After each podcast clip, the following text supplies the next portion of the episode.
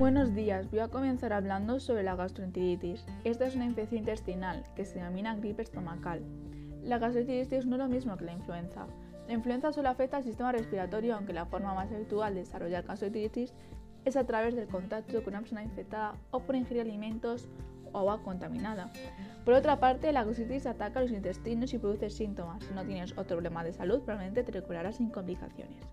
Sin embargo, para los bebés, los adultos mayores y las personas con sistemas inmunitarios comprometidos, la gastroenteritis no puede ser mortal. No existe un tratamiento eficaz, por lo tanto hay que evitar los alimentos y el agua que pueden estar contaminados. Tu mejor defensa es un lavado de manos frecuente y minucioso. Los síntomas que pueden ocurrir es, una, es diarrea líquida, generalmente sin sangre, dolores y calambres abdominal, náuseas, vómitos o ambos, dolor de cabeza o dolor muscular y fiebre. Según la causa, los síntomas de la gastroenteritis por lo general duran uno o dos días, pero en algunas ocasiones puede persistir durante hasta 10 días.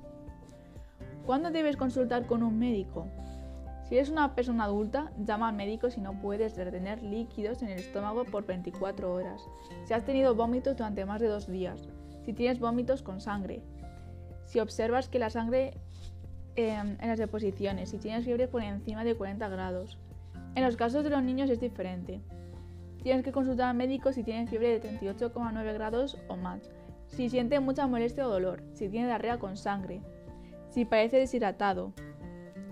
Si tienes un bebé, tienes que llamar al médico si tiene vómitos que duran más de varias horas, si no ha mojado de pañal después de 6 horas, si tiene heces con sangre o diarrea intensa, si tiene hundido el punto blando fontana en la parte superior de la cabeza, si tiene la boca seca o llora sin lágrimas y si tiene sueño, está somnoliento o no responde. Las causas puede ser por ingerir alimentos o agua contaminada o por compartir utensilios, toallas o alimentos con alguien que esté infectado. Hay varios virus que pueden causar gastroenteritis, como puede ser el norovirus, que es una causa muy frecuente de la enfermedad causada por alimentos en todo el mundo. Afecta tanto a niños como a adultos. La intención por norovirus puede invadir familias y comunidades. Su propagación es especialmente probable entre personas que se encuentran en espacios reducidos. En la mayoría de casos, entras en contacto con el virus a través de alimentos o agua contaminada, aunque la transmisión de persona a persona también es posible. Hay también un segundo tipo, el rotavirus, en todo el mundo es la causa más frecuente de gastroenteritis viral en niños, quienes generalmente contraen la infección cuando se llevan a la boca los dedos u otros objetos contaminados con el virus. La infección es más grave en bebés y niños pequeños. Es posible que los adultos infectados con rotavirus no presenten síntomas, pero igual pueden propagar la enfermedad, lo cual es especialmente preocupante en entornos institucionales porque los adultos infectados pueden transmitir el virus a otras personas sin saberlo. En algunos países como en Estados Unidos se dispone de una vacuna contra la gastroenteritis viral y parece ser eficaz para prevenir la infección.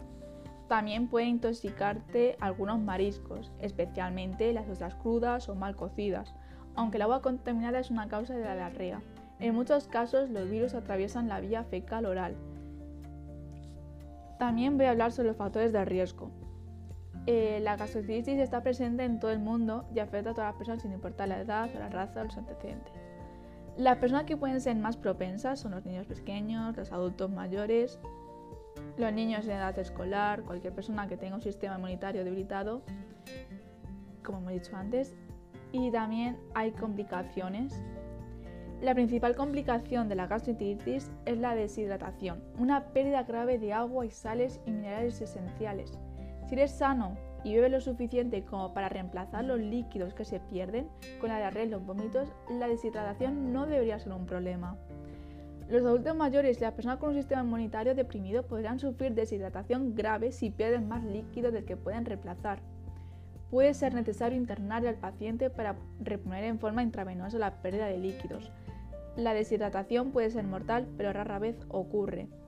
Para prevenir esta propagación de infecciones intestinales, hay que vacunarse, hay que lavarse bien las manos, utilizar artículos personales individualmente en tu casa, evitar compartir cubiertos, vasos y platos, usar, usar toallas individuales en el baño, Mantener la distancia, si es posible, evita el contacto cercano con cualquier persona que tenga el virus.